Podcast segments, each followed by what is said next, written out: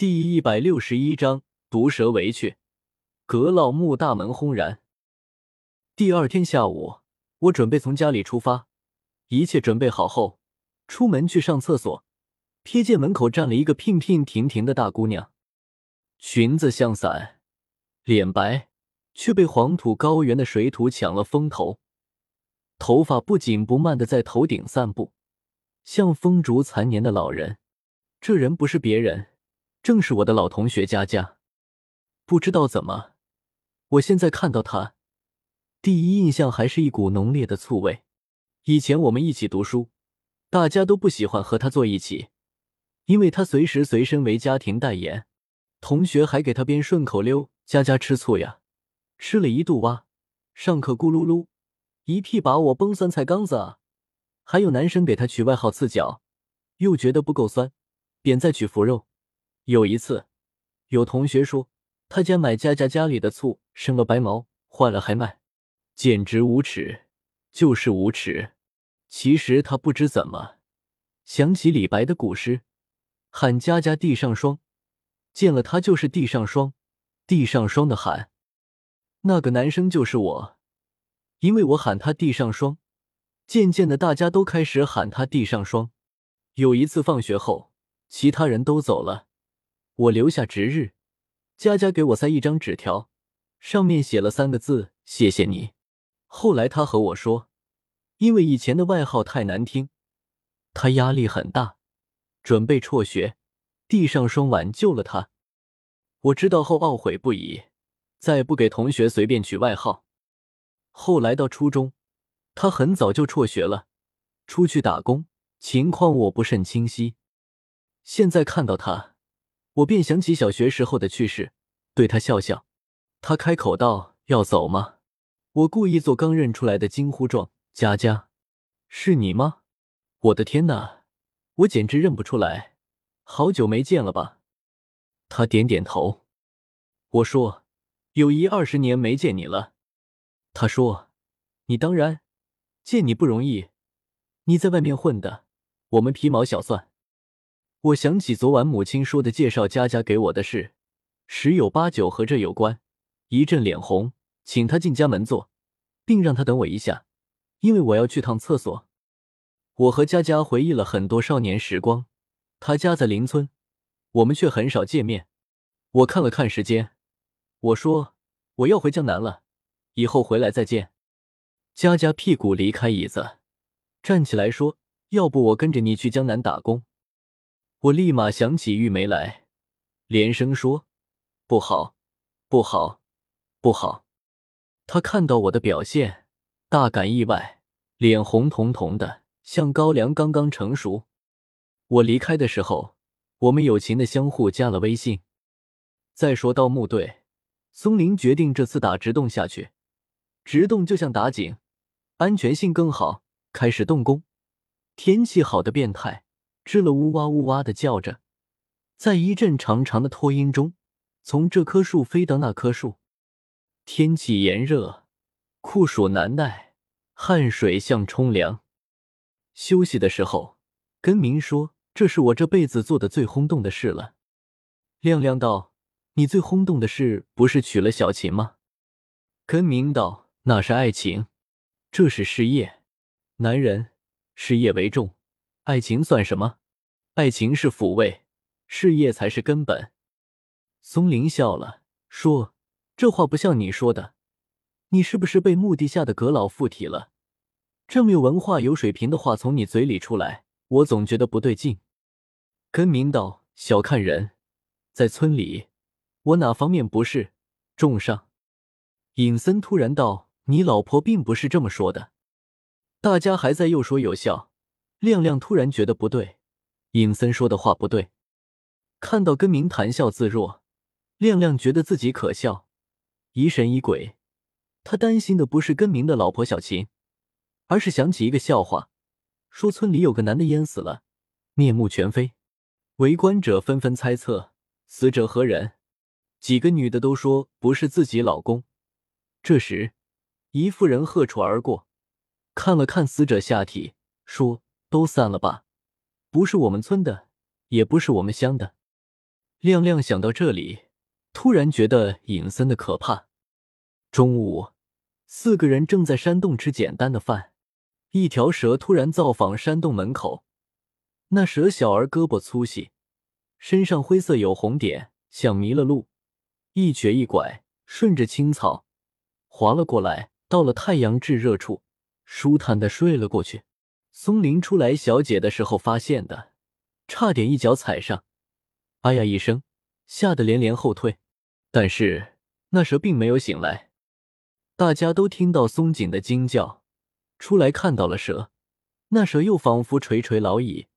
闭着眼睛，纹丝不动，无声无息。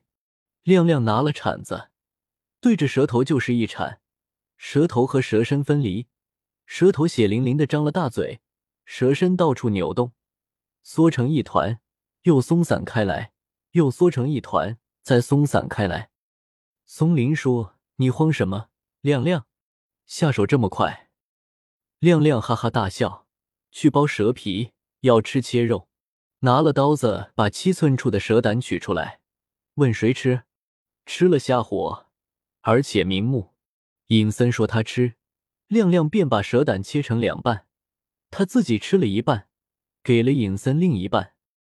根明道：“说起蛇，我去年在阳阳沟给猪拔草，看到两只山雀，乌拉乌拉的飞，沿着一棵榆树使劲叫唤，急躁的不得了，我看得惊奇。”松林道：“怎么回事？蛇吃蛋？”根明脸上尽量重现去年的表情，道：“不是蛋，是孵化的鸟儿子。一条蛇爬在榆树上，十分贪婪。蛇身缠着榆树，蛇头伸向鸟窝，一口一个鸟儿子进了它嘴巴，呼噜往下一涌一涌的，像蛇在爬行。五六个都吃了，才罢休，然后赶紧反身。”由于身子鼓了起来，像怀孕了似的，爬不动，不小心从榆树上跌了下来。亮亮说：“你他娘的不知道把蛇吓唬下来，救救那鸟。”根明说：“你懂个球，这是自然界的事情，你管他干嘛？一物降一物，弄不好那蛇真饿了，救了鸟，死了蛇，一个球样。”松林笑了，说：“我去杀金条的时候。”也碰到过蛇，也是差点一脚踩上去，吓了一跳，一镰刀就把它凉拌了。它居然还能跑，一会就跑不见了。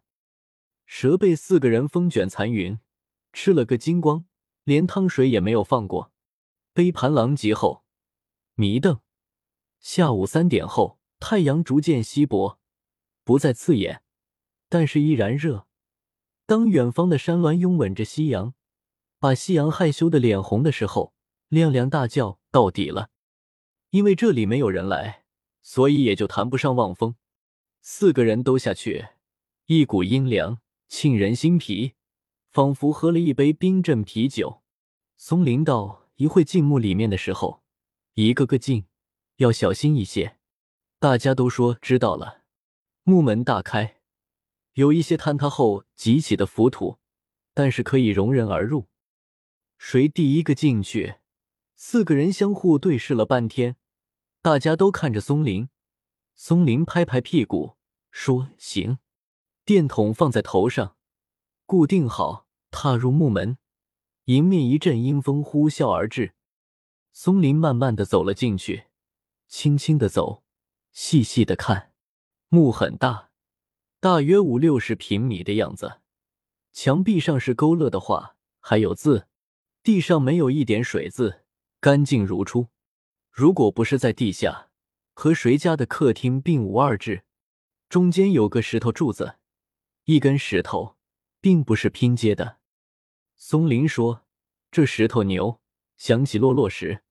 说完回头去看，后面并没有人。亮亮、根明进来了，但是距离他远远的。尹森干脆没有进来，在木门那里。像村里的小寡妇一般，桑葚凸起，靠着墙壁，看着墓里面的一切。唯一缺的是手里的一把瓜子。亮亮看松林回头，他也回头。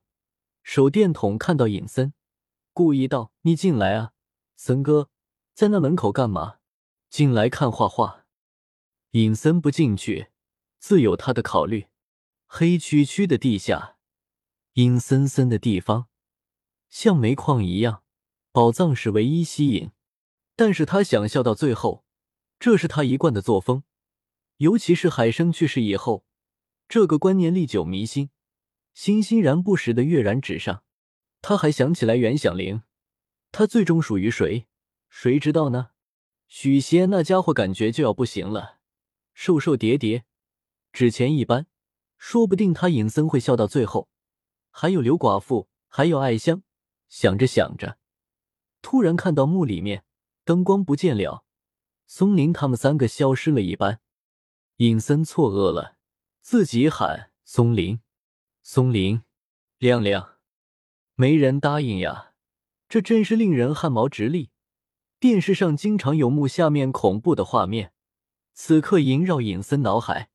又恰逢他的手电筒电不多了，灯光微弱，照在墓里面的地上，仿佛被黑洞吸收了一般，只有更加微弱的剩余。墓下面是黑白不分明的，好比澳门赌场，进去后只能看到头顶人造苍穹的碧蓝。尹森打着手电筒，像提了一筐黄豆，悠悠的走到了柱子，内心崩溃，准备返回去公安局报案。为了壮胆，他又大叫：“亮亮，松林，根明，你们在吗？”啊！依旧没有回复，尹森心慌了，唱起歌来给自己打气壮胆。我的家在山西黄土大地，那里有煤炭大枣，还有黄鹂美女。乔家大院里灯笼四起，我的身后面一群小 baby 唱着往外面出去，出去喊人来，人命关天，不是小事呀。尹森又激动的想：我是英雄，需要我的时候到了。出木门的刹那，他身体发软，跌在小半门高的黄土堆上，把自己吓了个半死，以为背后有人。手电筒反身去照射，看到了的景象让他魂飞魄散了。